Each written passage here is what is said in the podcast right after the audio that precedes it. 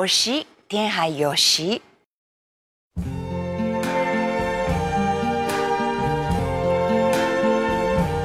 I see trees of green.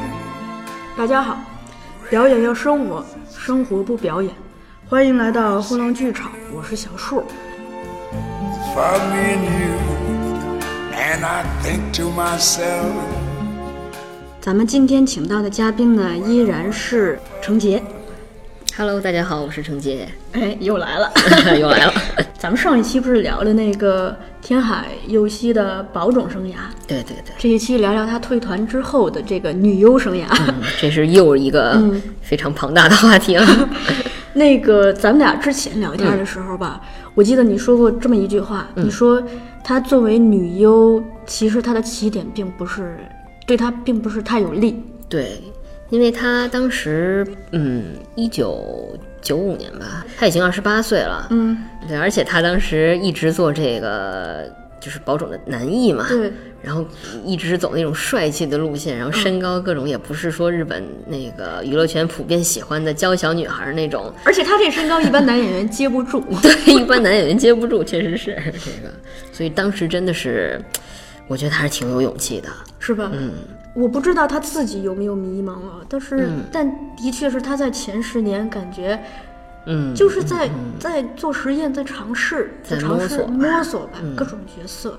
对，其实我觉得这个不光是他吧，可能是不少的保种演员，尤其是男艺，嗯。在退团之后面临的一个问题，嗯，因为他们十几年甚至是二二三十年习惯了以这样一种就是。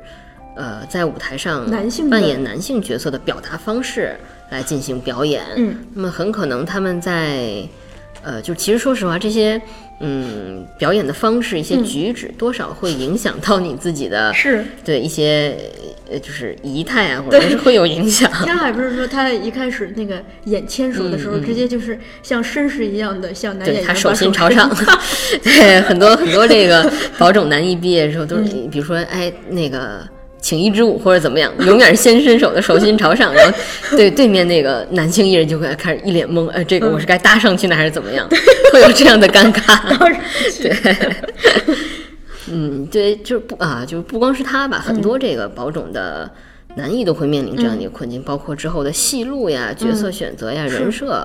我觉得当时他，嗯，可能多少也是有这样的迷茫的吧。嗯，然后确实也有一部分男一啊，就可能会因为想急于脱离这样一种男艺的男性角色的刻板努力的去印象吧，演女性化的角色。对，反倒会不伦不类，会有这样的尴尬。嗯嗯嗯，我一直有一个迷思啊，就是我，嗯、我也是感觉到他好像在那段时间在努力的女性化，就是一个事件是什么呢？就是他不是刚退团之后接了一个资生堂的广告嘛，嗯嗯嗯，然后那天打扮的简直太粉嫩了，吓着我了。对，就是你想象一下一个大号的，对然后确实是有点儿，对，然后后来就是。呃，我一直很好奇，就是说他接了一些就是狗神呀、迷雾这种，就是大尺度的戏，对包括他那个九七年来香港拍的那个香港的天海佑希那个摄影集，嗯嗯嗯，造型也蛮朋克、蛮大胆的，就就是是他可能是就是呃，就你说那摄影机，我觉得是不是可以理解为当时的性感这种感觉？我一直就是。呃，这是我的迷思，嗯就是我不知道它到底发生了什么。对，所以就是我觉得，因为就狗，尤其是你说到《狗神》和《迷雾》这两部戏吧，其实都挺有争议的两部戏。一方面就是一个是它的尺度呃，对这个戏的尺度，然后另外一个就是角色的类型。嗯呃，就是这个戏的尺度吧，是决定他作品本身受争议。嗯，然后他这个角色的类型，大家会想，为什么天海会接这样的角色？嗯就会有这样的疑问。嗯当然，我这个也可能是个人猜测，是不是就是跟他当时刚退团一个转型时期，努力的想对，会有一些关系吧？我觉得，嗯，但是，呃，我觉得她演的还是挺美的，是不是？对，嗯，身材好，对对对，容貌姣好。对对是，嗯但其实，哎，咋说呢？这这样说可能有点不厚道。嗯嗯，也算是一种粉丝福利吧。看惯了这种，呃，他一以前一直在演男演员，嗯，对 呃，男角色，对也算一种福利嘛。但是他像比如说跟那个男性演员之间的比较亲密的戏份，我就感觉这两部戏全部都透支完了，之后的多少年都很少有了。是，对，对，嗯，他一开始的这个角色，这虽然在各种探索，但大约是到了好像是零四年、零五年的时候，就好像又第二春来了，是吧？先是那个离婚女律师，离婚女律师，对，然后后来女王的教室。王教室，然后就是 boss 这些，嗯，她，你说她叫女王，大家改口叫女王，是不是就从女王的教室？我觉得是从女王教室开始的，嗯，那个他那个是是叫什么呀？阿九金吧？阿九金。对，阿九金这个角色真的是角色的性格太鲜明了，然后太帅了。对，然后他本身又演的那么的。怎么说入木三分，嗯。所以就是是会让人有那种感觉，他就是阿九金，嗯。阿九金就是他，会有一这样一种感觉，对呃，我我之前有一个想法，我不是把那个女王的教室的 SP 也都看了，嗯嗯，就是我觉得这个角色非常的讨好的，这个角色本身够好，讨喜，讨喜人设好，这个对角色，就是你看他的内心其实是个天使，嗯。但他扮演了个魔鬼，嗯，对，就是内心是白的，外表是黑的这种，对，嗯而且如果算上 SP 的话，他等于是让给你演了一个一个白天使怎么样变成灰天使，嗯又变成黑天使的过程，嗯嗯，但呃呈现的过程。呈现的时候，先给你呈现结果，对，然后给你倒回去，是。所以你一开始可能被他吓到了，或是 有甚至有点觉得不可理喻，这个人怎么能这样？但当你了解了他的这个过去的时候，哇，你你觉得这个人内心有多大的爱呀、是，我就觉得这真的是这个编剧很厉害，这 个编剧和导演是创作团队非常成功做的。呃，这个编剧不是说游川吗？嗯嗯。他说过一句话，他就说、他特别喜欢给天海写这种让天海受罪的戏、受虐的戏。嗯，我觉得他还是蛮懂得这个观众的心理的，对，就是。因为你看，呃，尤其是变成女王以后，嗯。天海演的戏大部分都太霸气了，就是她是一个强职者，业女性，对，她是一个强者，嗯，对，但是游川的戏永远是写写他弱的、脆弱的地方，嗯。然后这样子的话，就是让观众的内心跟着受虐，然后同时又跟着在这种受虐中升起一种悲情的东西。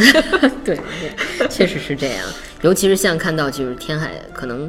呃，就是他进入演艺，就进入演艺圈之后嘛，进入大众视野，嗯然后给大家可能更多的认知是他非常强大的一种上司，就是强硬的上司或者成功人士这样一种嗯形象，然后就把这样一种，就是因为很多时候我觉得可能大家会把天海本人嗯，和这个角色混同来看，对，所以就会会有那种快感，说哇，这么这么强的一个人，嗯。然后被虐，或者然后、嗯。或者说很爱他的一个人，就是这么强的女王，居然能被被这样，就是有一种怎么说，更多的同情或者是爱，嗯。或者是很很多复杂的感情就会产生出来。关键是这个人嗯。就是他，当他变成女王以后，他在戏里戏外基本上都是以强强强的一面示人，就嗯我们基本上看不到他脆弱的一面。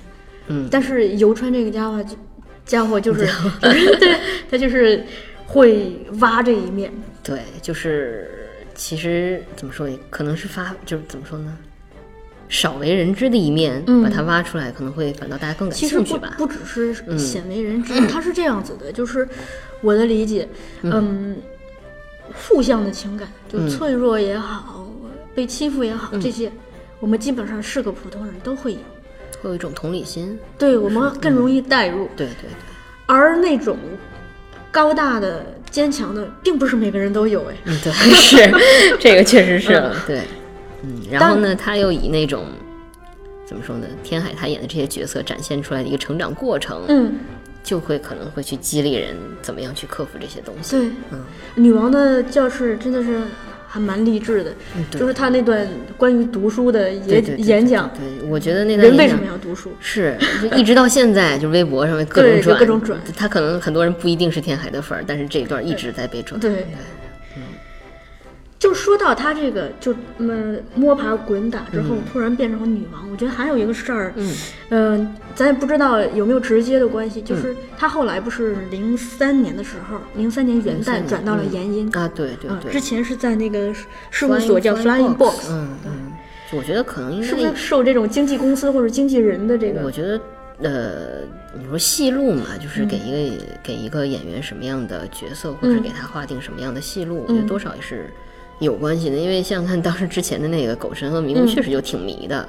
然后 对，后来他应该是通过当时是是是谁的？我呃，唐泽秀明啊，对对，唐泽秀明应该是唐泽秀明给介绍了一下吧，还是怎么牵线搭桥他是在那个演立松与家家喻立松还是那那剧叫太熟悉这啊对个嗯嗯。他在演那个剧的时候，认识了。那个唐泽唐泽泽唐泽给他，嗯，唐泽好像本来就是演音的，唐泽是原音的，嗯然后把他对介绍了过去，然后在就是经不管是女王之前的那一段，就是探索期，还是女王之后这种爆发期，嗯嗯，就是我觉得他是非常勤奋的，对，就是呃，我我看豆瓣有人统计过说，他基本上。跟这个日本的老中青三代的男演员和女演员合作了个遍，就除了鲜有的，他应该跟这个小田切让和这个田村正和没合作过，就基本上我们能数得上名字的，好像合作了个遍。啊，这这这厉害了，毕竟就是日本现在电视剧市场的看板女优这种，还有一个事儿就特别有意思，就是嗯，后我我都不知道编剧是为他量身定做呢，还是什么，就有很多剧不是，就大家都说他错拿了男演员的剧本，对，就是因为他。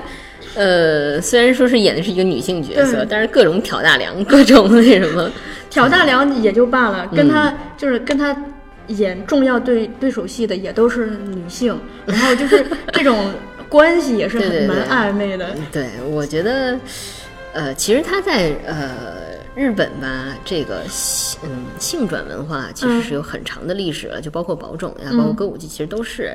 然后我觉得可能会就在一定程度上影响到大众对于这个就是、呃同性呀之间关系的认知，或者是就是说这个性转换的一些认知吧。然后呃，怎么说呢？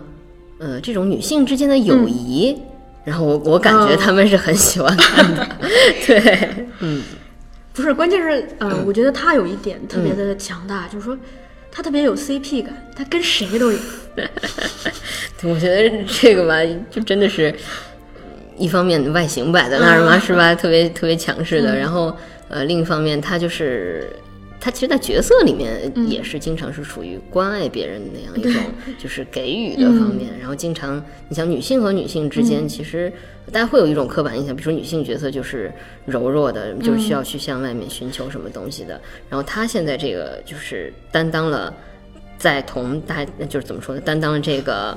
呃，同普通意义上的女性认知的一个、这样这样一种关系当中的给予者，所以可能大家会就会觉得所谓的 CP 啊什么的、这这种感感觉吧。嗯嗯嗯，我觉得他的他的确是在他在性别文化里头应该算一个可以值得大书特书的人吧。嗯，对，然后呢，他本人的存在应该也也给至少是日本社会这种性别的刻板印象是一个蛮生动的教材吧。对就说他他是对这个刻板的一种反抗也好，或者是一种是的，是的。另一种声音也好。嗯，就是会有很多女性从她自己的经历来说，甚至从她的角色当中去找到一些养分或者力量。因为其实，呃，虽然说就是，嗯，我们可能觉得哈，日本在男女平等上是比我们要先进一些，比如说，呃，人家的那个妇女的权益啊，各种受到保护呀，巴拉巴拉各种吧。但是其实呢，在日本社会，女性到外面工作还是有很大的阻力的。是吧？对，然后那么在这种情况下呢，天海她自己的个人成长经历，还有她扮演的各种职场女性，就会给这样一部分，就至少，嗯至少是一部分吧，嗯这样的女性有一激励，她们可以坚强的在职场上面生存下来，而是就没没有说退缩再回到家庭这样。所所以她不是连、连续好几年被选为最理想的女性是吧？是不是最想成为的女性？对，最想成为的女性。其实我觉得她这个跟就是最理想的上司，我感觉是同质的吧，一种都是想，其实是我自己，嗯，给自己定了一个目标，我想成为他那样的人。其实我觉得是这样子的。还有一个是她，呃，戏里戏外，在我看来，它真的是一部咋说呢，女性的成长史。对女性成长史，你看我，我看她就是最开始女优时期的一些戏，呃角色，就是比如说她演很多女刑警也好，嗯嗯什么也好，就是在职场中，首先她的同事大部分是男性，嗯，就包括她演那个女检视官，对对，她的同事都是男性，而且她一般都是被委以重任，嗯，因为可能因为自己或者是临危受命对这种，嗯，对，然后大家就这些男同事就很不服他嘛。嗯。嗯首先，你临就是这种委以重任或者临危受命，本身就对他们是一个刺激，何况你是个女的。对，然后他在戏里的遭遇一直是这样，呃，但后来当慢慢的当演完女王的，其实从离婚女律师开始，嗯，你看他就是对，他他就慢慢的就是，好像就是，你感觉他演的是一个角色，就是从一个职场就一开始被排挤的有一点女性，套路的感对觉，对，然后慢慢的，就是随着随着他作为演员的他自身的成长，嗯，他的角色就开始变得就是慢慢的变成了领袖，变成了对对对 boss，对，就是成长史这对样，嗯，但戏外他个人也是这样的。对一开始你嗯刚入行，你作为一个三 三十岁的女优，可能你只能演一些这样子的角色是的。是的嗯但慢慢的，你的话语权会越来越大，选择的空间也会越来越大。对，呃，而且说到他就演的这些角色，你看像律律师呀，嗯然后那个刑警呀，各种都是可能大众意义上认为不适合女性的，所谓的不适合女性的角色。那么我觉得就把就把这些嗯。呃职业嗯。挑选出来，让她来扮演，然后再以再就以这个职业为背景吧，嗯。做这样一部女性的成长史来演给大家看，我觉得也是非常用心的吧。嗯，他还探索了女性在社会上的很多种生活方式。嗯你看他一开始演的就是单身妈妈，单身妈妈，嗯，他演了一个就是未婚而而育的一位单身妈妈的一个生存状态。对，后来在那个《玫瑰与十字架》还是呃《蔷薇十字架》呃，十字架。十字，哎，我也不知道这个，啊，就就嗯那部剧里对。头，他又演了一个就是说，那应该算借精生子嗯嗯嗯的角色，也是单亲妈单身妈妈。嗯，然后包括其那实个 Gold 里边也是，对啊，嗯，你看，包括嗯，狗神和迷雾，嗯就抛开尺度大那个，就是是一种女性成长方式的探索吧。嗯，或者我觉得可以更多的理解为是女性自我认知的一种探索吧。嗯。就是对，像其实你刚刚说那个迷雾和嗯。狗神都是，呃，其实都是非比较极端的一个嗯女性角色。我觉得她在探探索女性在这个社会当中。嗯，不管是自我认知也好，还是来自周围的认知也好，一种地位的可能性吧，我觉得。她除了社会不是，她还有一个宿命。狗神是宿命嘛？你你有狗神的血统，啊，对，它是个宿命的东西。，但是它是宿命的东西，但是你想把它这个狗神，它这样是狗神的血液，嗯狗神的，就是家族传承，嗯放在当时的，因为它是发生在一个村落里面嘛，就是肯定会跟当时的社会嗯。去产生一些关联。嗯。你要怎么样处理你这种嗯定位，你的现状？嗯，嗯，我觉得还是，嗯。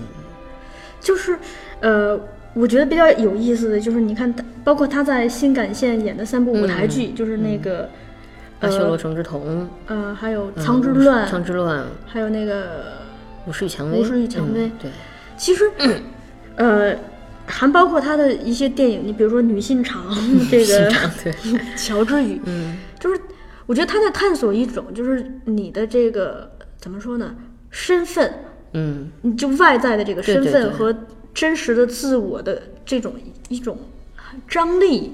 嗯，你看他那个。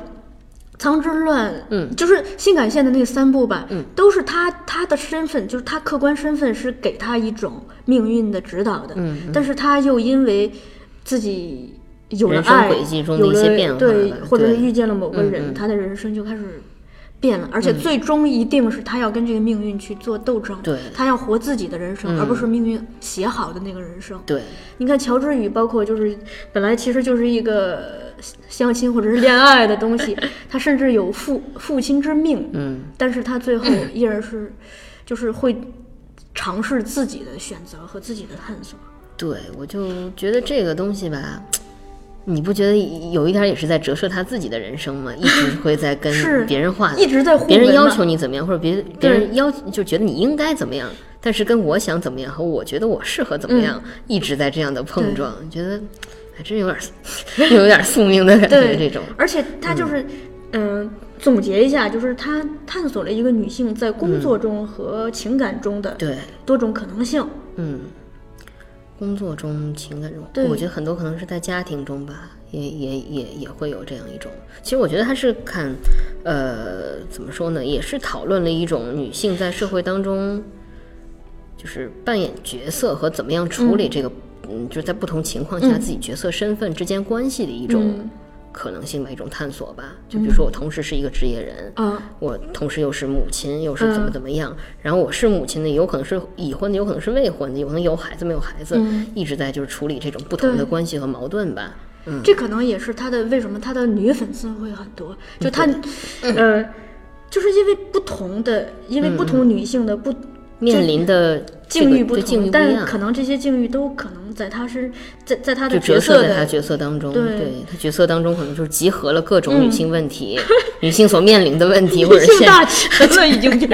对，所以就可能每一个女性的粉丝都能在她的角色或者在她身上找到一个自我，这样子，对，咱们聊过了他的角色，嗯，聊聊他自己，嗯，那个，呃，首先我我的就是我有一个非常强烈的感觉，嗯，就是用一句稍微学术一点的话说，就是这是一个非常具有自我主体性的女性，知道自己是谁。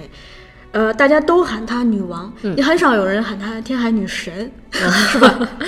这里先聊一下这个女神和女王的区别，就你你有什么感受？就是这二者的区别。嗯，就可能大家呃比较通俗的认知吧，女神更多的是倾向于外在的，我感觉啊，对吧？就是以大家这种、其实也是刻板印象啊，嗯女神是更多的外在的，一看嗯她会有这种视觉的冲击力和吸引力，但是女王呢，更多是从人格魅力上来嗯。征服或者吸引别人这样的一种角色形象吧。嗯。我之前跟我姐姐讨论过，嗯。我姐姐给的答案是说，呃，女神嗯。其实就是公主，等待王子营救救赎，女王是自我救赎。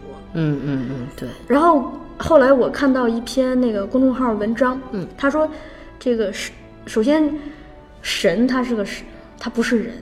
当你叫一个东西女神的时候，它你没把它列为一个人，它是一个幻想中的产物。它就是想象中的可以说它是扁平化的一个对东西。而这个王的话，他首先他至少还是个人，嗯然后呢，而还有一个就是说，女神是被动的，你是被封嗯为女神，那王你可以自封，是的，是的。就是被动主动的关系对。对对，就是你刚说这个自我拯救和等待他人拯救，确实是。嗯嗯我这里吧，就是，嗯、我去年看了一本书，是、其实是讲表演的，然后作者是迈克尔契诃夫，嗯，他在这个书中提到一个呃理念，叫演员的高层次自我。演员的高层次自我，对对，然后呢，他在这个下面列了四条，嗯，然后我想用这个四条，咱们这样子对应着聊一下《天海女王》，嗯，其其中一个叫创造性个性，嗯，什么意思呢？大体意思就是说，呃，这个戏你能演出自己的特色来，嗯。就你除了是角色，还有你自己的东西，嗯，这个是别人没有办法取代的，嗯。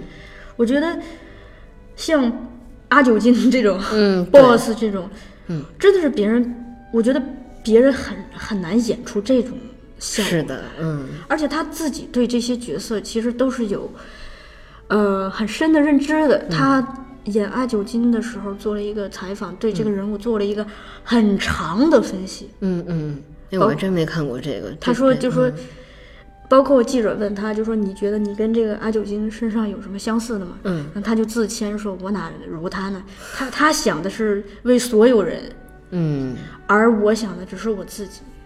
哇，哎我太狭隘了，对，就是，而且就是觉得，嗯，而且他除了就是比较被阿九金身上的这种东西感动之外呢，嗯他还就是，呃，说，呃，其实阿九金这个人挺执拗的，他也很客观的认识到了这一点，就是，就他既有客观的认识，又有主观的那个东西，而且他对这个角色是有情感的。他说：“我非常希望他幸福。”哦，太希望他幸福了，但是他要的幸福应该也不是传统意义上的幸福，可能他带出来的这帮小孩儿真的是有过好他们每个人的人生，他就会感到也很幸福。嗯，还有一个就是我印象比较深刻的是，他保在保种时期，他演那个风，呃，乱世佳人的时候，嗯，当时首先他接到白瑞德这个角色的时候，他他觉得怎么会这种老男人会让我演？对，嗯，他就想演出他自己的特色嘛。然后他想到了一点，抓到了一点，嗯，他觉得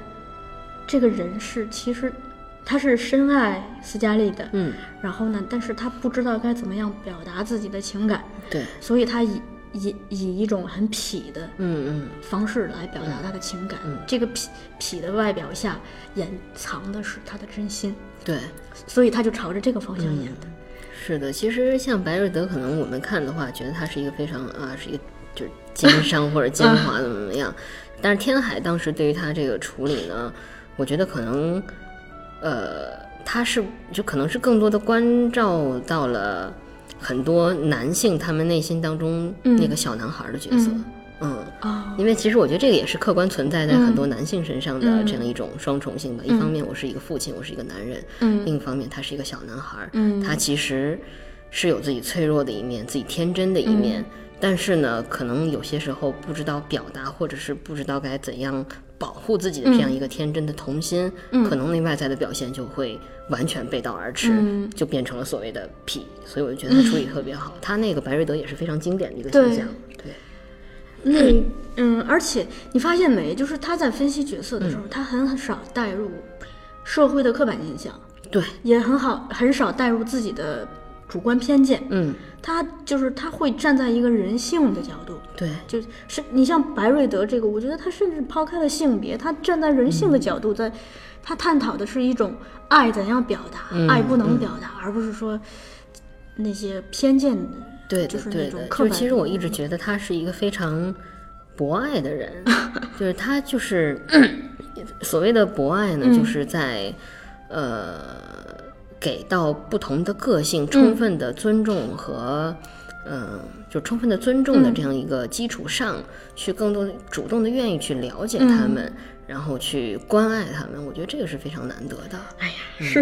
对，然后那个契诃夫他 提到这个第二个叫明辨善恶 演员这个呃群体吧，他特别容易受利、名利，甚至是政治势力的影响。嗯但是你作为一个演员，你内心是应该有一杆秤的，你知道这个是，就你是。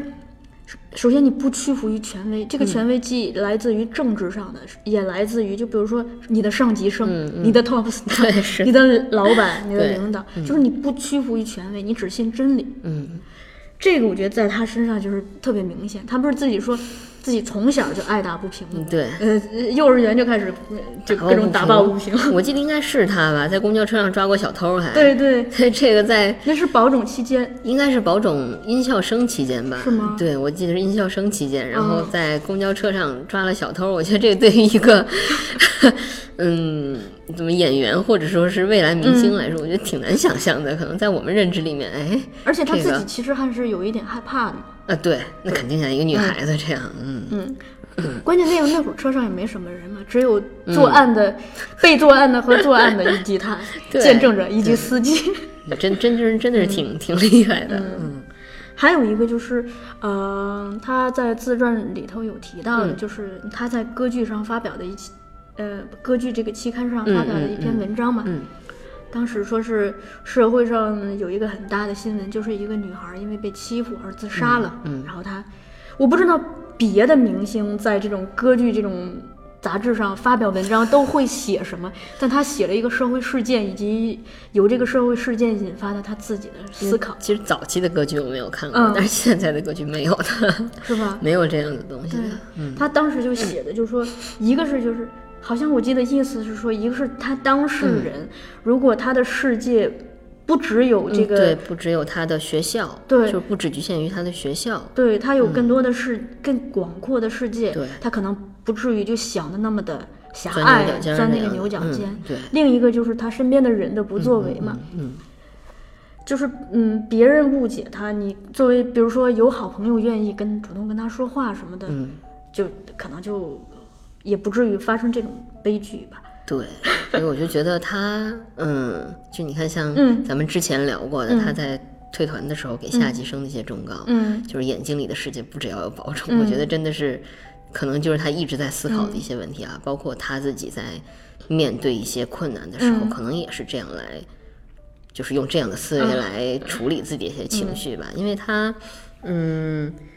就是当时他，我记不清是演几的时候吧，因为他这个角色的任务吧比较重，他就从呃音效的宿舍搬了出来，一个人居住。但是呃，研二，研二啊，对，但是这个对他就是对下级生来说，就是呃很少见的，嗯就可能大家觉得嗯你这是怎么着？是跟宿舍里的同级闹不和了吗？还是怎么着？还是你这有了角色被、被提拔了就摆架子呀？但其实并不是，他就是可能需要一些时间，嗯去进入角色，去研读剧本呀什么的，就每天在这个。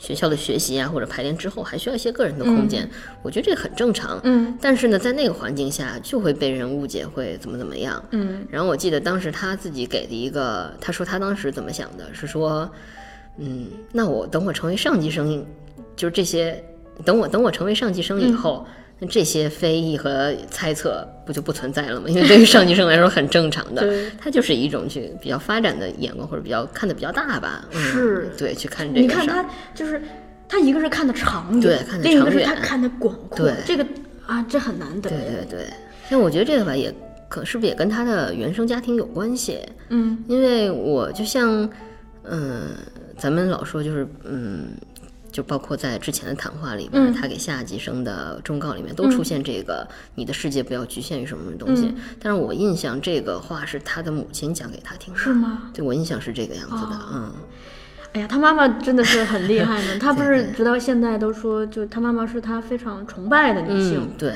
他的母亲是就是自己开了美容院嘛，嗯。做美容师里，然后他的祖母就是做这日本传统的梳头师，然后就是他妈妈不光是从他祖母那儿继承了手艺，还就是怎么说啊更多的现代的一些东西吧，也其实好像他妈他妈妈当时去开这个美容店什么的，也面临挺大的阻力的，嗯。嗯，而且那个时代应该阻力更大。对应该是阻力更大，他妈妈结婚的时候应该就是六十年代。对对。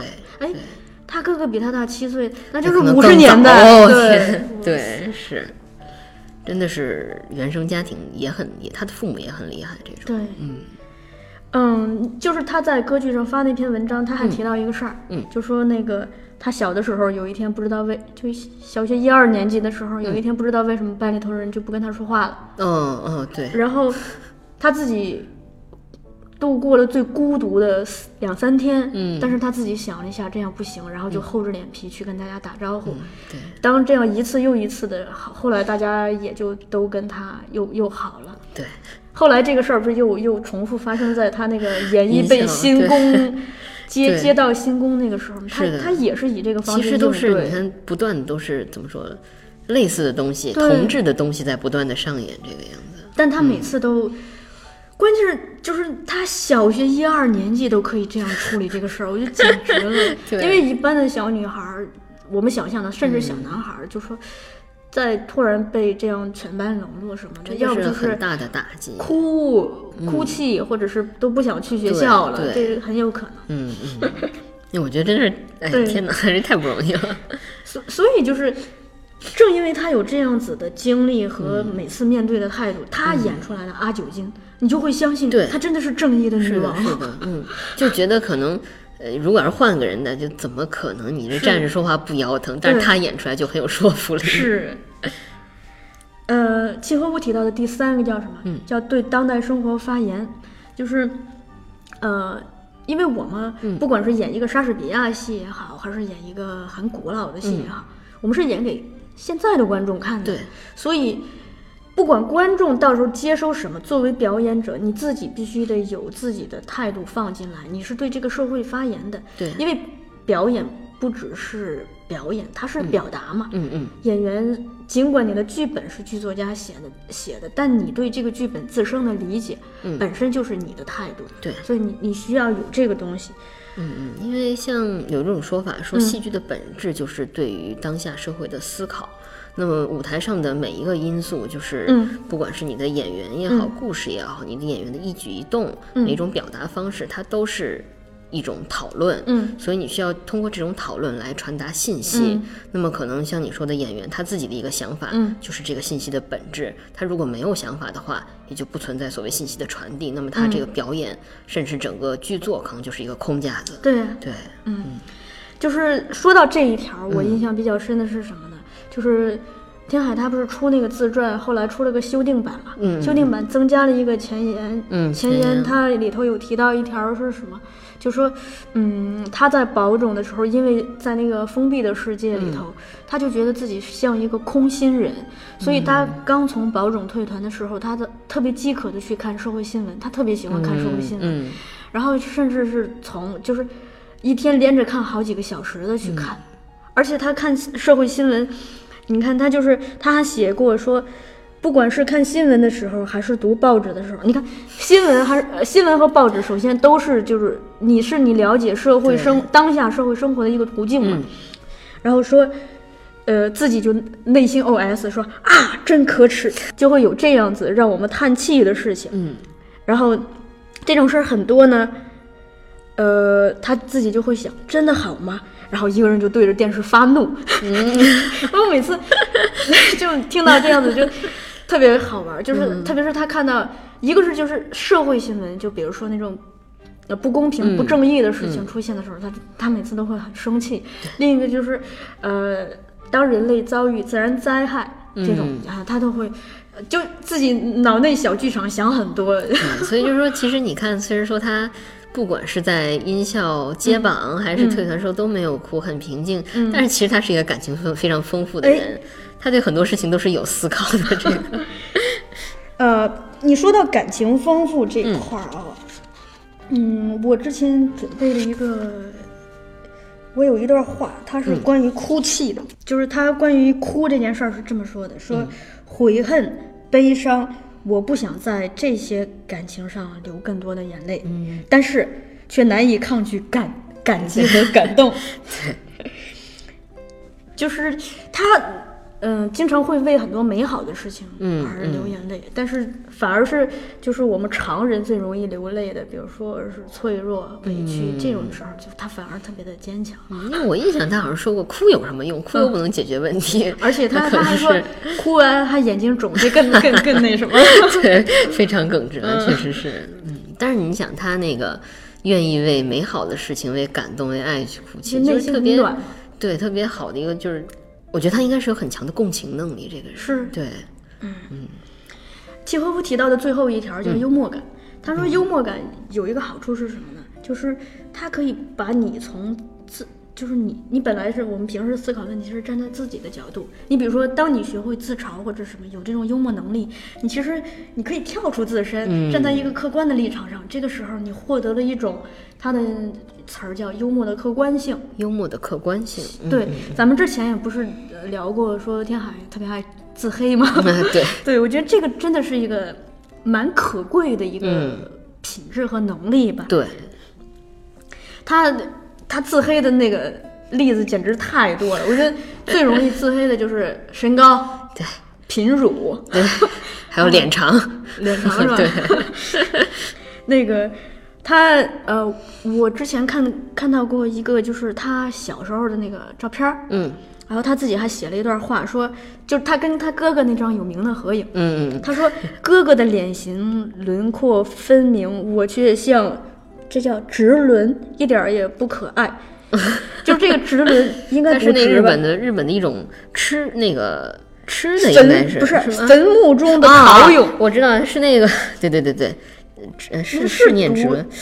叫什么？泥泥洼是呃，提土旁一个呃对，它是那个对，它是日本那个呃绳文时代还是什么时代、嗯。一种那个坟墓中的陶俑，造型特别夸张，就是又蠢又萌的那种感觉。嗯，然后那个他特别喜欢自嘲自己是大叔嘛，就是演那个警审的时候，嗯，紧急审讯，嗯嗯。然后不是天天跟一帮大叔在一起嘛，然后他就觉得自己比那帮大叔还大叔 然后但这个大叔梗其实在他三十出头的时候就有了，嗯他呃大约是在呃就他三十初嗯。三十岁初的时候。写过说，就有一次就是说那个他自己呃，在开车听音乐，他说打开音乐，跟着节奏放声歌唱，仿佛进入了一懂卡拉卡拉 OK 的模式，而且还完全，而且还是完全嘶哑的声音，感觉是不知道哪里的大叔用粗糙的声音在唱歌。对，呃，他那个天海其实他特别喜欢唱卡拉 OK，对他自己就说过，像因为宝种的演出不是那个特别繁忙嘛，其实压力很大，就用但这个解就那样。压是吧？也不知道他是姐呀还是怎么着吧，反正就这种情况下，完了还特别嗨的去唱 K，然后去唱 K 呢，他一般都会选择第一个来唱，第一个来唱的就唱那种特别搞笑的，嗯然后就是日本就有有点像那种。呃，传统文艺的吧，种就他就唱那么一种搞搞怪搞笑的歌，嗯然后哎，大家就放开了，热、哎场子就热起来了。他特别喜欢干这种事儿，对。而且他不是平时就特别爱看那个，呃，漫才，对日本那个漫才，其实有点像咱们相声或者嗯这、这一类的，就是很很多搞笑的段子吧。对他不光看，他会学，他会学。呃一个不想当搞笑艺人的 演员，不是好歌手。还有一个我特别有意思，就是说，嗯我之前看到材料里头就说，嗯，他有一段时间不是吃胖了嘛，嗯，自己就洗澡，洗澡，然后他他说，倒映在镜子里的我的裸体，活脱脱一根原木桩。哎呦，这个黑的也太惨了。就我每次看他这种事，我就自己就看的能笑死。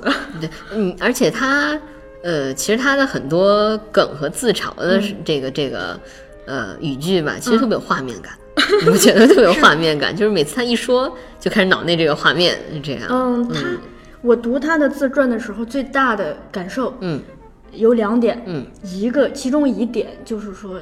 他非常有这种还原情境的能力。对对这个情境不只包括就是客观的，比如说当当时天空的天、嗯嗯天空的样子，周围的、周围的这个什么，一、嗯他还会就是直接就把这个人物处在这个情境中内心的活动也写出来。嗯就你一下子就，你特别容易被带入。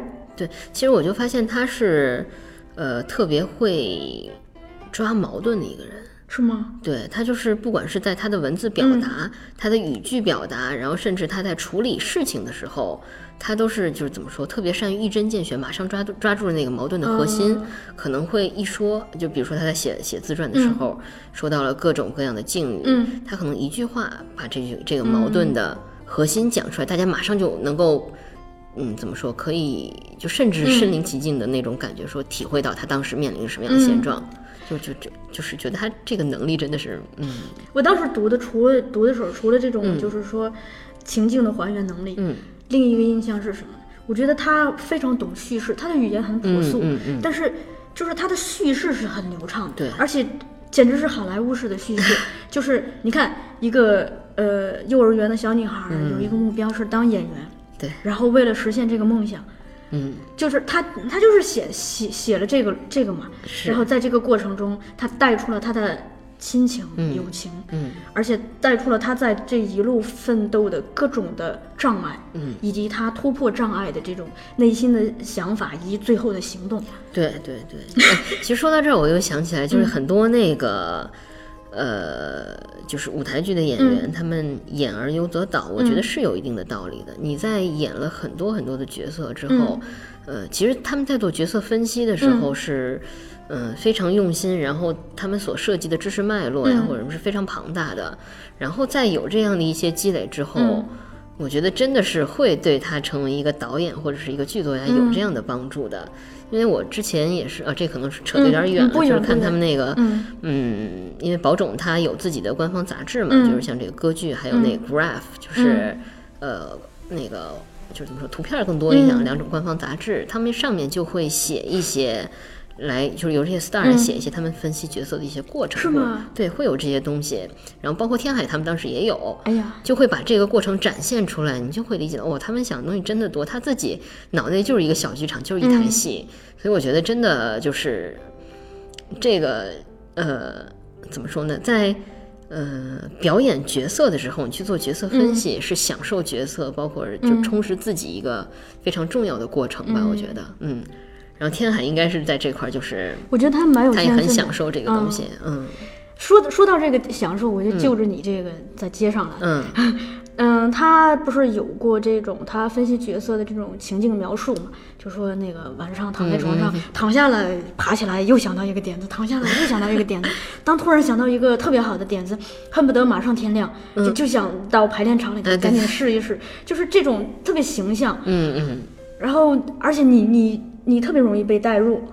对他的 就是他的自传其实非常易读，嗯就可读性非常强。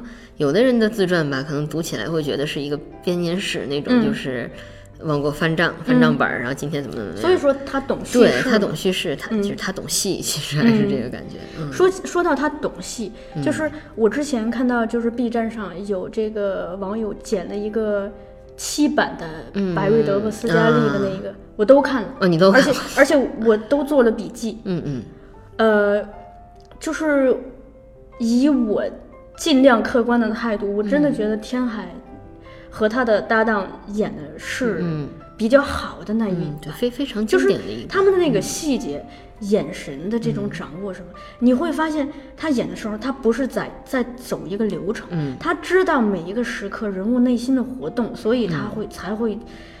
对他懂得人物关系这种，呃忽忽远忽近，就是来回的互相的试探这种是的是的。所以他演出来就是特别的微妙。对说到这点，我就想起来一个，他也是关于他自己塑嗯。造角色，然后脑内这些东西的这么一个事儿。他还没有上 top 之前，嗯。跟呃那个马乃佳士他们俩一起演了，就是比较古典版的那个《罗密欧与朱丽叶》，嗯不是现在他们保种经常上那个 RJ。然后当时他提的一个观点特别有意思，就是说，嗯。罗密欧与朱丽叶历史上有不光历史上有那么多人演过，就在宝冢都有哪些哪些非常出色的前辈，非常呃有分量的前辈塑造过经典的角色。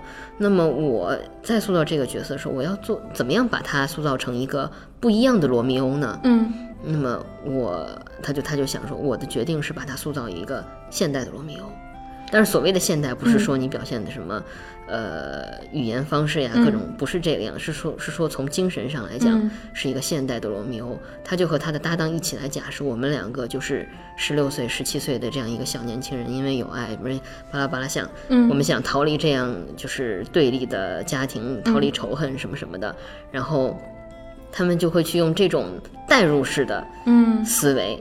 然后去演这个戏，就就非常好看，非非常有爱，是不是又回到当代生活对对，当代生活发是的，是的，对，那个聊过了这一趴，就是咱们再进首歌吧。嗯你你再给推荐一首，这已经出来了，想不出来女优时期。女优时期，女优时期那，啊、那我觉得就推荐《女王的教室》那个片尾吧，我觉得是非常经典了。对，就那个片，我觉得就真的是量身打造啊，又唱又跳的那一段儿。勉強はしなきゃいけないものじゃありません。したいと思うものです。勉強は受験のためにするのではありません。立派な大人になるためにするんです。誰にも目指し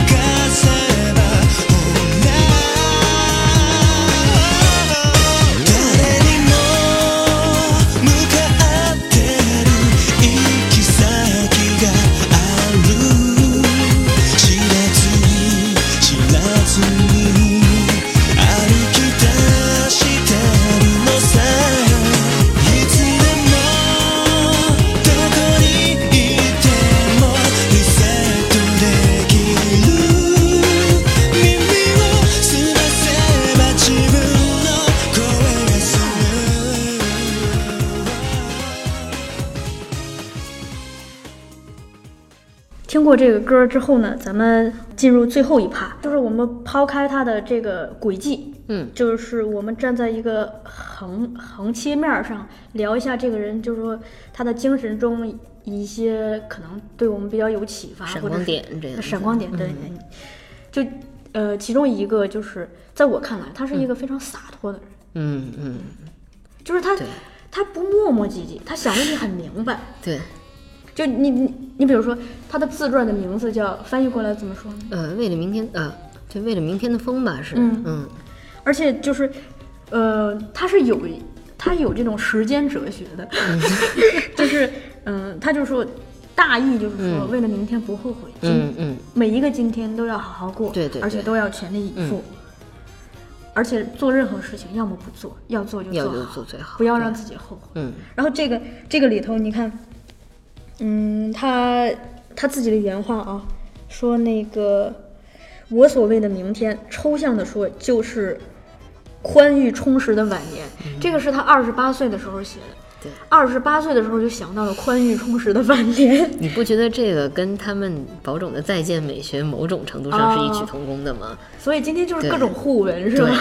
对，异曲同工。嗯，然后说那个不想在回首往事时感到后悔，想竭尽全力过好每一天，即使遍体鳞伤也在所不惜。这一切的结果就是宽裕充实的晚年。向着明天，我踏踏实实迈出每一步，认认真真过好每一天。嗯 哲学家有没有？是，就每一个明天就是有今天。对，因为其实呃，我觉得他天海就是怎么说呢？天海嗯给我的，抛开他各个时间段怎么样，嗯。他整个就是呈现给我一种第一的印象，就是他一直在他的姿态，嗯，他一直在奔跑，甚至在飞的这样一个人。对他从来没有停止过，不管是跑到哪儿，一直在不断的狂嗯。奔，就是非常有冲劲儿的一个人。然后就是像，呃，他自己，你你你提到就是说嗯。洒脱这个词儿嘛，其实我觉得他应该也是对自己的这样一个特质有非常清醒的认识的吧，特别明白的认识的吧。其实还是他之前提到那个自谦的词儿说的莽撞，嗯其实我觉得某种程度上是可以理解为这样子的。他觉得，就是他很明白自己有这样的特质，而且他认为是应该坚持的，嗯所以会在各种行动上会知道他干脆利索。嗯，这个是演一这这个是真的是一个演员应该有的素质。演员是 actor，行动中的人。对，你需要的不是各种情绪、各种顾虑，嗯，是认准了方向，找准了目标之后的那种强，就是有效的行动力。的，是的，嗯。而且他对这个行动，因为你行动结果是不受人控制的嘛，嗯，那有的时候你可能会失败了，有可能会成功了，对，然后他对这个认认得特别清楚。嗯。首先，他就是会觉得，就是说，即使失败了，所有的努力不会白费。这句已经变成金句了。是的。另一个是说，呃，什么呢？我记得他之前在一个采访中，他说，人生这么长了，还没到终点呢，怎么可以在现在这个时候论成败呢？嗯，就是你看他这种长远的思维，对，一个是长远的，另外一个我觉得他所谓的成败观也很有意思。嗯，当然这个就讲起来又跟他的可能各种经历有关系了吧。我记得他说过一个就是。嗯，他在就任那个 top star 的时候，不是压力特别大嘛？然后甚至想过嗯退团什么的。但是在当时，他的前任那个 top star 天、梁峰真是对他说过，因为他一直在顾虑说，我做不到像梁峰桑那样优秀那么好，我做不到梁峰桑。但是梁峰跟他说了一句。你没有必要做到我呀，你就是你。我觉得这个东西就是一个关于成功，对，关于成功的标准，我觉得就是这个嗯怎么样才叫成功？嗯这个在真的是天海一直以来的，我觉得他都是之所以能够做到洒脱，嗯也是跟他对于呃成功这样一个什么才是成功的认知有关系的吧。因为有时候你可能就认准了做到什么样。对什么样才是成功，可能有时候自己就把自己逼死了。他还有一个就是他在那个呃保种的时候，不是记者采访他，嗯嗯，就说你是不是冲冲着 top 去的？他嗯觉得嗯就是我过好每一天，就是我享受演戏这件事儿本身，嗯，就是才是我的目标，而不是成为 top。嗯嗯然后我就想到呢，他那个去年的那个去年吧，三星那个电视剧《三星》，嗯。三星校餐嘛，嗯，它里头那个角色有一句话，那个嗯。对，特别打动我。他就说，你看他，呃，尽管是被从这个米其林三星餐厅给陷害出去，嗯呃，沦落到了一个学校，但他依然干得特起劲儿。对。然后后来那个，呃，就那个他原本的大，呃，副手，嗯。去发现顶替不了他，嗯就是尽管可以拿到他的菜谱，但没有办法拿到他的品质，嗯嗯然后就去求教他。首先他不计前嫌，嗯就没有说是你们陷害我，我不告诉你。其次，他就问了这个人一句，就说你快乐吗？就是你做、做这件事情快乐吗？他就他会认为就是你现在所有的顾虑都是怎么样超过我或者变成我，对，而我做这个事情是因为我真的喜欢。是，对，我觉得这个，哎呀，真的是特别的难得，就真的他嗯。从头到尾这样很多的经历一直在体现这样一个东西，就是你你你也讲过他的一个主动性的东西，我觉得这些都是可以连接起来的，嗯嗯。你看他还有一个就是这个人就是非常的独立，嗯嗯，这对，这个独立已经体现在很多方面，就是嗯。我觉得就是他首先就是非常清楚自己的人生自己负责，嗯所以所以他才会对他的粉丝说：“你们有自己的人生对要过，不对要耗在我这里嘛。嗯然后他他对这个独立这个也有一段言论，他说：“自己的事情自己最清楚，让自己充满自信，也只有自己能做做到。使自己丧失自信的，归根结底除了自己没有别人。”嗯 就是自己对自己负责对。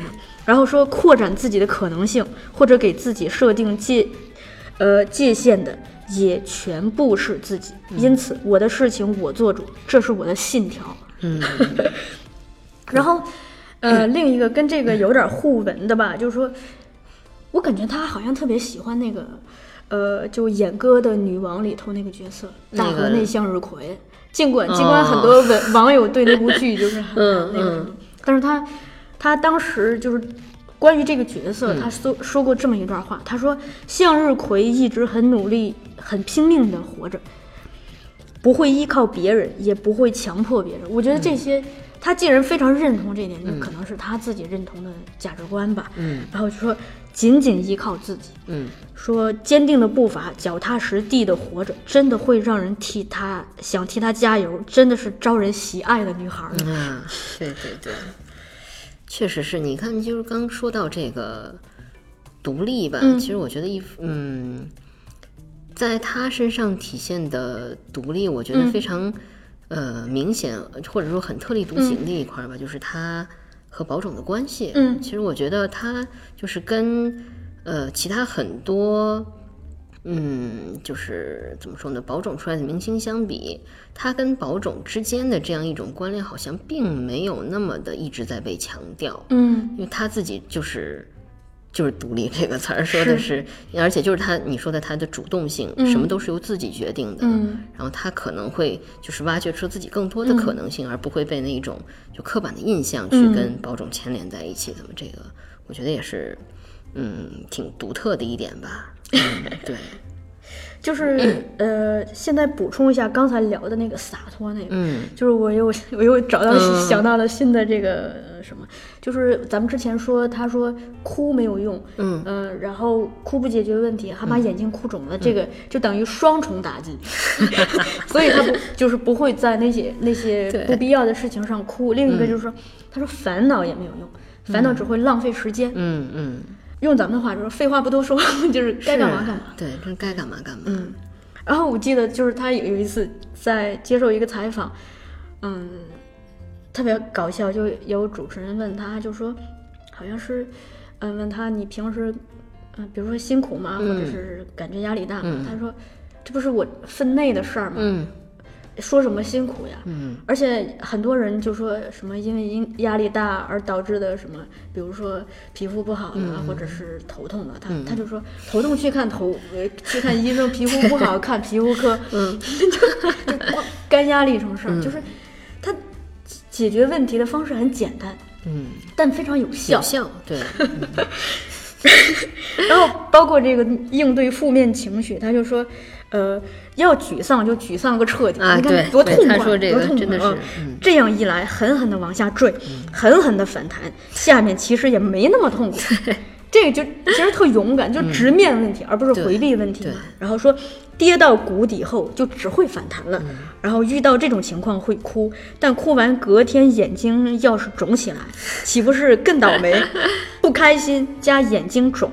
等于窝火极了，说谁会谁会想要双重打击呀、所以我觉得哭得稀里哗啦，其实挺蠢的。哎呦，说要多去想解决的办法，自己力所能及的解决的办法。你看这，哎，你说这个语言的逻辑性，首先就是呃大方向要去想解决的办法，嗯，其次要落地儿，就是说自、自己力所能及的，嗯，如果力不能及，实在无计可施了，那再伤心也是徒劳。对啊这想的多清楚。这说白了是拿拿起放得下，就尽人事尽人事听天命，或者说怎么着？对我自己做了我所有的努力，最后成不成我没什么遗憾，这样。太还是太牛了，这个。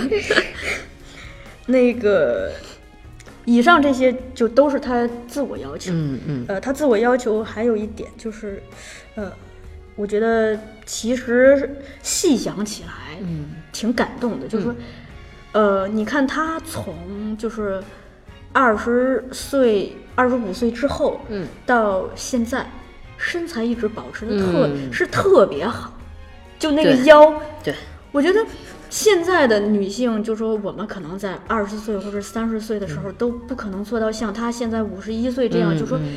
腰上没什么赘肉，对就真的是，真的只是腰啊。就你你细想一下，就可以坚持这么长时间吗？对就这这是需要一个意志力的吧，或者是一种自律嘛？对，我感觉他就是这么多年出现在大家面前的形象，基本真的都是完美的，没没怎么，变。没有怎么变。嗯嗯对，还有一个就是这人特别谦逊，咱们之前也聊到了，就是，而且这个就是他这个东西在很多生活细节中嗯。可以体现。就我看他后来就是参加的一些节目，就是嗯。他每次比如说跟人约个事儿，他一定是第一个到，嗯嗯，然后第一个到就第一句话问说上座是哪里，然后就坐到了上座的对面还是旁边，嗯就肯定不会坐那个上座。对。而且这事儿如果说出现一次，可能是偶然，就老这样，你就会觉得哎，这个人可能真的是，他就是把这个东西植入他的生活。对，其实你说的所谓的谦，就是嗯，这儿你用了一个词儿是谦逊嘛？嗯其实我觉得可能，呃，哦，就是再想说一下，嗯你说他对自我的要求，其实我觉得，嗯，就是哎，也可能也不能说他是要求吧，嗯就是他会尽自己的全力，让自己身边的人感到很很舒服。然后确实他也做到了，当然这个我觉得，呃，一方面是他自己的一些呃特质啊或者人格魅力使然，另一方面我觉得他是对自己有要求的，嗯。他可能就是要求自己做到，哎，让大家怎么怎么样，会有这样的一主动性。然后他的那个，一方面是因为他的谦逊，但我觉得更多的还是来源于他对于人的尊重和爱吧，嗯。就是他对于不管是你的前辈、后辈，嗯。或者是做什么样职业，他都有这样的一个敬畏的心吧，嗯。所以才能够。做到，他会去想到这些东西，然后会会去仔细的想应该怎么嗯做，让大家觉得舒服吧。嗯，呃，这个我待会儿聊到他们对待工作的时候的嗯时候会，可能会对你这个有哎一个呼应。对，咱们先接着聊这个谦逊。还有一个就是我有留意到，就是说他这几十年下来，嗯，他凡是握手，只要在这种另一只手没有被其他东西嗯占着的时候，对一定是双双手握手，对就是很小很小的小孩儿，还是他握小孩子，他会蹲下来握。对。对，就是还是尊重 和谦逊吧，这个，嗯，然后还有一个是什么呢？就说他，我看了一些他每一次拍完戏那种，就是那种杀青的时候的一些 SP 之类的的，讲话。啊啊，对对对，你看我听到的最多的说、说是什么呢？就是说。一旦开始感觉到自满，就完蛋了。说一直觉得自己是个笨手笨脚、完全没有可取之处的人。呃，很多是呃，就是拍《狗神》的时候，嗯。他，呃，对，拍《狗神》的时候，他说，一旦成为自己的事情，就失去了自信。但是，一想到和这个杜杜什么桑？呃，那个男那个阿男演阿对。嗯，跟他合作，就是就会一想到有人家，就是就会变得有信心一点。嗯，然后呢，每一次基本上每一次杀青的时候都会说啊，我希望反思自己的不足，希望多多向大家学习。你可以把它理解为一个套词儿，但他每一次都会说，嗯而且最爱说的一句话叫什么？希望下次见到大家的时候，自己能够有所成长吧。对，聊过了这个他对自我的这个要求，我们可以聊一下他的这个人际关系。嗯嗯嗯，一个就是 他面对工作的时候，我觉得工作的时候就是 我们可以分两个部分，嗯，就是就是一个是真正的工作的时候，就开始工作、action，就这个时候他会特别的要求很严格，嗯对。对自己严格，而且对剧组严格。对他对旁边有人说搭档也很严格，对，有人说话就会就会说人家，所以有人会觉得他很凶。但是但是一旦说咔，嗯，这个结束了，他就就就回到了你刚才说的，嗯。就希望大家都舒服，对就是这希望就是其乐融融，有这样一种呃一团和气的这种嗯景像他，你看他在就是演艺圈的这个地位，包括在剧组里的地位，嗯那肯定就是大姐大这种嘛，会有很多，比如说年轻的演员跟他搭戏会嗯。很紧张，对。会很紧张。然后比如说像在呃表演上面嗯。出错的时候，他是会非常严厉的说的。但是如果要是因为可能确实是。呃，这个力所不及，嗯。或者是有什么问题的时候下来，他会非常好的去指点。然后呢，他在这个比他小的演员嗯。当、年轻的就是同事当中吧，你别看他是大姐大，但是他不耻于去做那个笑料，他愿意去 当那个梗，对 对，他搞笑艺人。是的，是的，就是有一颗搞笑别艺人魂。豁得出去，对。嗯。我我还看到一个采他的采访，他是说这样，就是说，嗯，如果是因为能力问题，嗯嗯。呃，犯的错，我也会犯错嘛，对。就是这个，嗯那个我们会解决这个错。误，嗯，对他但是如果你去教或者对会怎么着，但如嗯果你是因为懈怠，你的态度，对，所以那我就要生气了。是的，是的，嗯，还有一个不是什么呢？就是这个人面对工作，就是他在好多场合说过，就是自己没有什么其他的兴趣爱好，我的爱好就是工作。然后那个有一次参加那个就是明世家的求岛屿一档节目吧，嗯人别人就是就是那档节目，就是你你把你的困惑嗯说出来，让大家帮你指点指点。嗯别人都说的什么关心，就比如说自己美不美呀、或者是就是都是这类问题。嗯就他特别不好意思的说，就是我好像没什么兴趣爱好。然后他的原话说。我不知道该休息日该做些什么，我什么兴趣爱好好像都没有，只有工作。我真的很喜欢工作。如果得到一段很长的假期的话，呃，休息差不多一礼一个礼拜的时候，我会特地打电话给经纪人，就问有没有工作呀？对我让我是近期看了一档他的节目吧，也是在节目上问起来说，呃，你工作累吗？他说累呀、那想休息？他说肯定想休息啊。然后呢，我休息，我在家里，我休息也不出去，嗯我在家里边待着，我自己做做饭，听听歌，然后 看看嗯新闻对对对对，看看新闻什么的。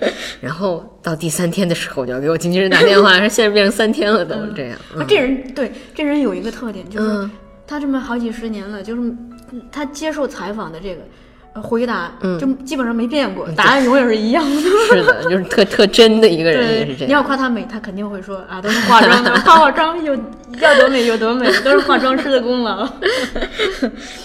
对，另一个就是除了面对工作，另一个就是面对情感，这个也是，嗯嗯这是嗯国内的媒体可能，呃，不只是国内的媒体，嗯是媒体最喜欢做噱头的一个话题吧。嗯，明星特别是感情生活，不是，特别是自从他发表了不结婚的言论之后，嗯嗯嗯嗯就是大家已经，呃，一到跟结婚有关的时候，嗯就会发这样子的文章。对，其实也是跟那部日剧有关系嘛。嗯当时是他说出这个“我不会结婚”的言论，好像是在也是在不结婚去某个大学的时候，咱们剧组到那边的时候。嗯有这个学生，大学生问起来说：“天海桑，你这个结对于结婚怎么看？”他自己说：“我可能不会结婚。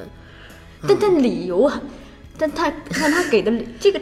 其实发表这个言论，嗯就是你任何一个人，他任何一个人可能都会发表，嗯但他给的理由很好玩呀。嗯，对他，他当时说的是：“我不喜欢我家里有人，是吧 呃，这个是常用的一个回答，嗯嗯嗯但他还有一个就是，我记得他好像说是，就是说，你不能为了结婚而迎合，嗯嗯或者说，他一直觉得就是为了想要结婚这件事儿而努力，本身就是感啊觉不太好嘛。就他应该是比较喜欢顺其自然，嗯就是而且他也说过，就说我不结婚不代表就是我不希望有情感生活。嗯嗯，对，呃，哎，你有看过他那个诗集吗？没有是那十八首小诗的那个？但是我没看过他我那诗全全看了。全看了我跟你说，嗯我看完以后不是，啊、我觉得这个人情感非常的丰富。嗯。就我当时看完那个诗集的第一个感受是什么呢？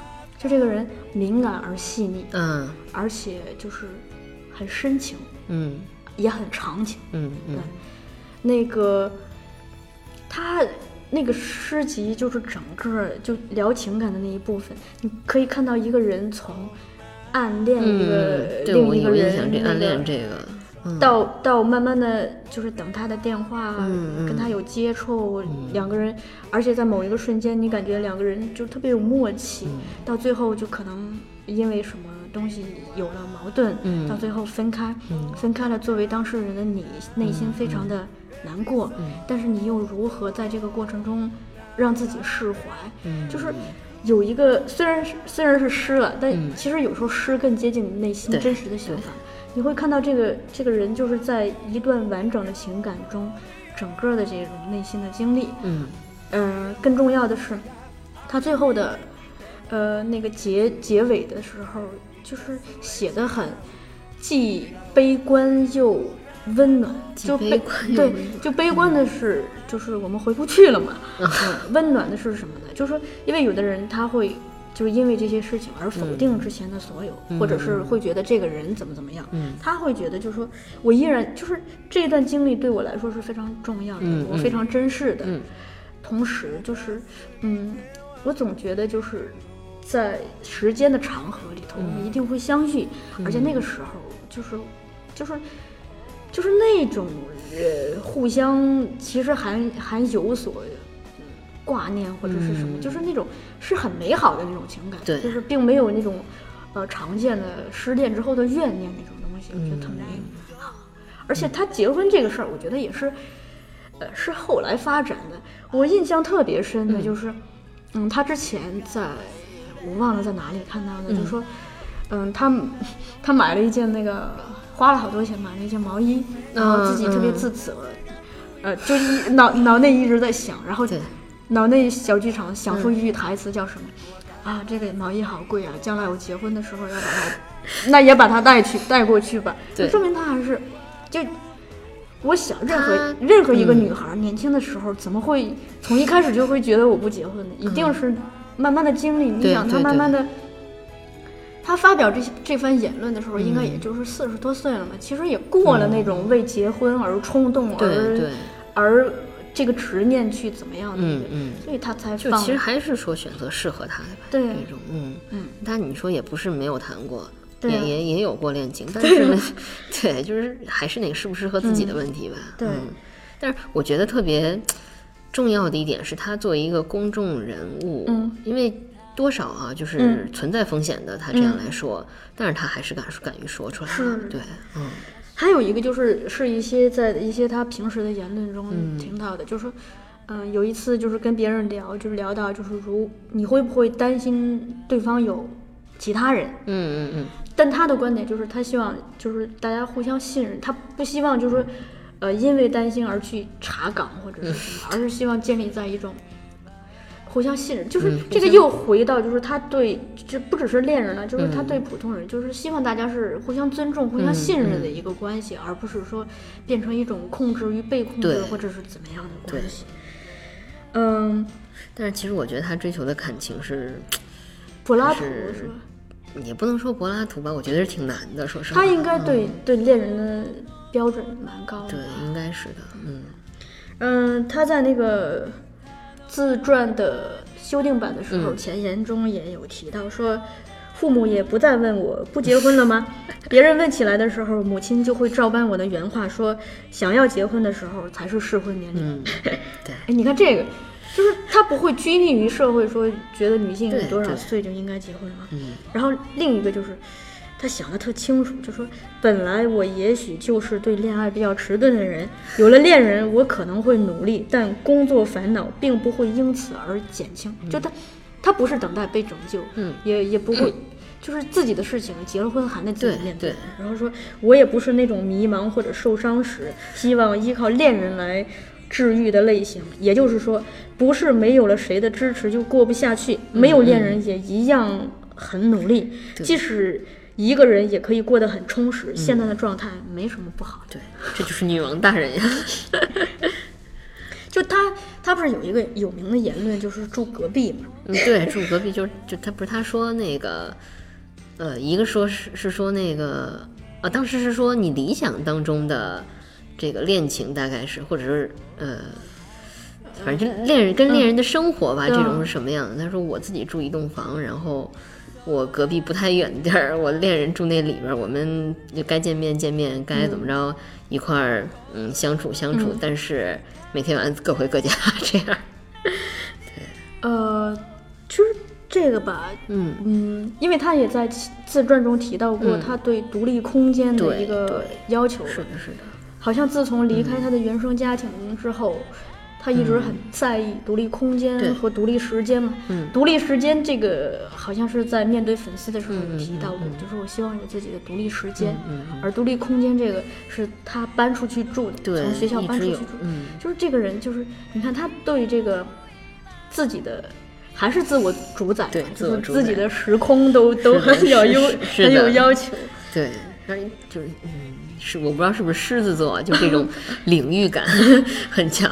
这个就是我的我的这个时间，我的空间这样子。但咋说呢？就是我觉得其实这种嗯有着这种明确的界限的话，呃，如果你真遇上了那个跟你比较 match 的人，就是我觉得这样子的相处方式，其实反倒是一个比较长远的相处方式。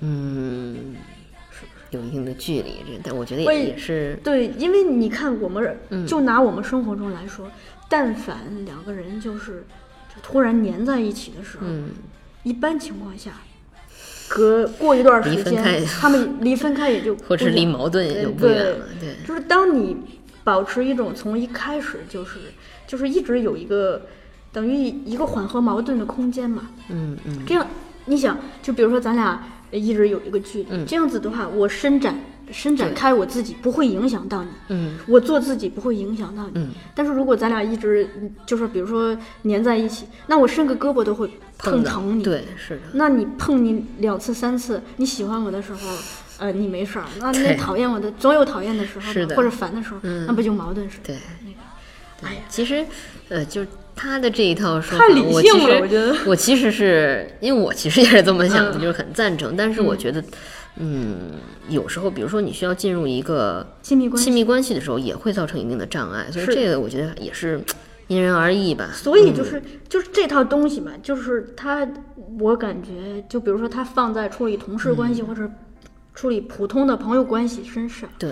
是没什么大问题的，而且可以走得更长远一些。嗯对，但亲密关系这个真的是另外一个。很微妙的，对，是的，它因为你有的时候就是这种矛盾越嗯激烈，羁绊才越深嘛。对，就是有的时候，因为他怎么说呢，像情侣或者是恋人之间的感情，跟朋友和亲情又不一样，他有时候可能就是需要那种非常强烈的碰撞。是，对，所以哎，那个最后就关于这个婚恋观啊，嗯我 我在不结婚那个电视剧里头找到几段他的台词，嗯他说。人生没有解决的方法，只有前进的力嗯量。又回到他那个行动的哲学了啊。然后说，我是不是幸福由我自己决定。嗯，回哎，成功的标准。对。然后说，与其为了将来不后悔而烦恼，不如为了现在不后悔而生活。嗯，这就是我，这才是我的风格。嗯，所以他他才去接那个不结婚这样对。的，或者女人四十这样子的电视剧。嗯，其实都是在说明他还是认同这是的，是的。个价值观，我觉得他也在想要传递这个对，非常有意思。你看，咱们之前也说过了，他一直在尝试和挑战女性不同的定位或者各种嗯。可能性，但是其实就是我们站在现在回看的话，又是高度统一的，嗯，每一个都有他的影子，或者每一个都是他，对就是这样子。嗯那个还有一个就是就聊过了亲密关系，就聊这种普通的关系。其实咱们之前也聊过，我觉得他的确是在处理大部分人际关系中一直秉持一个尊重和平等的这样一个态度。嗯嗯、你看他那个二年就是音乐学校的时候，嗯一年级预科，二年级本科，本科本科的时候，呃，他们那一届嗯干了两件事儿，嗯，一、啊一个就是取消了那个预科生的发卡就觉得嗯头上给对他那个卡的就是还有一个伪学名儿叫预科甲 那个东西，其实他就是为了保持那个发型。男艺，主要是男艺，哦。就是之后志向是演嗯。男性角色这个学生的发型，因为像娘艺的话，直接扎一丸子头这种，哦。嗯，然后要保持那种就是有飞机头或者牛舌头那种，哦。它需要很多很多的夹子在那儿夹，就保持那个东西，嗯。嗯，然后他们应该是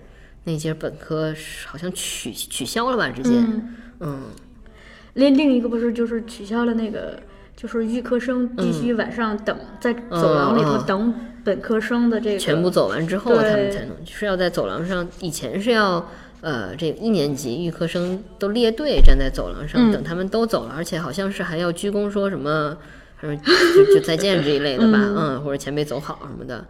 然后好像也是从他那一段开始就是废除掉了，嗯还有一个就是宝总不是有一个蛮有象征意义的东西叫羽根嘛？嗯嗯嗯，对，就是这羽根其实呢就是。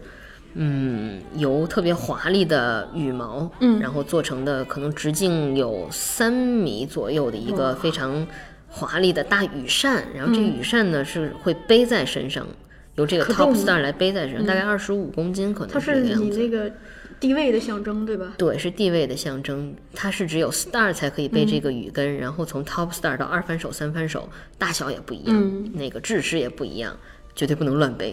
对，但是在他这儿，他就不爱背嘛。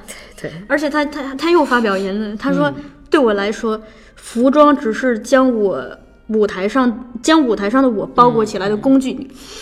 没有其他任何意义。嗯，哇塞，你看想的多清楚。说成为 top 后，我在公演时不背雨根雨跟的事儿也时有发生，因此有些 fans 很担心，说没背雨跟哦。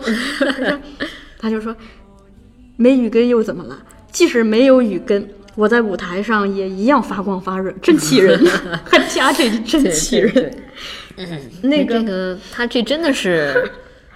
就想我好像真没想到别的别的 star 会这样。对不过不过这个吧，其实也是看怎么说，在天海身上确实是展现他个性的一个嘛。嗯但是其实如果就站在宝冢这边来讲的话，羽根是他们就是这个。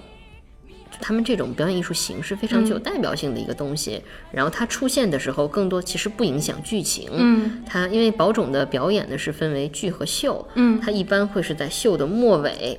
其实对，说实话，我觉得这不就是背不背的什么的，他就是彰显你的身份嘛，对对对对。就我不用这个彰显身份。对对。然后他还有一个就是他当上 top 以后，就是他等于是他们这个乐组的带头人嘛，嗯嗯。他跟这个他的团队合作的，就带领这个团队工作的时候，我觉得那个态度很有意思。呃，你看他说，我并不是。我并不想回避作为 top 的责任，但也并不想把自己的价值观、审美观、想法、感情以及风格、演出方法等强加在乐组的成员头上。对，这个刚才不是那个大河内向日葵那、那儿他有提，就是不想、既不想依附别人，也不想控制别人。对，然后说，人不论是谁，真正理解的还只有自己。嗯，我也一样，只知道自己的事，想去试着知道对方的立场，但即使能够理解，是否能做到真正明白，我没有这样子的自信。嗯对，然后说，在对方能理解的最大范围内，互相谦让、互相帮助，不是人际关系的最高境界吗？嗯嗯，这这是他认同的人际关系的，嗯。嗯，对，还有一个就是，呃你刚才也提到了，就是他的确是好像自从进入三十岁到现在五十一岁，容颜真的没太大变化，身材和容颜都没有变化，对，变的只只是发型。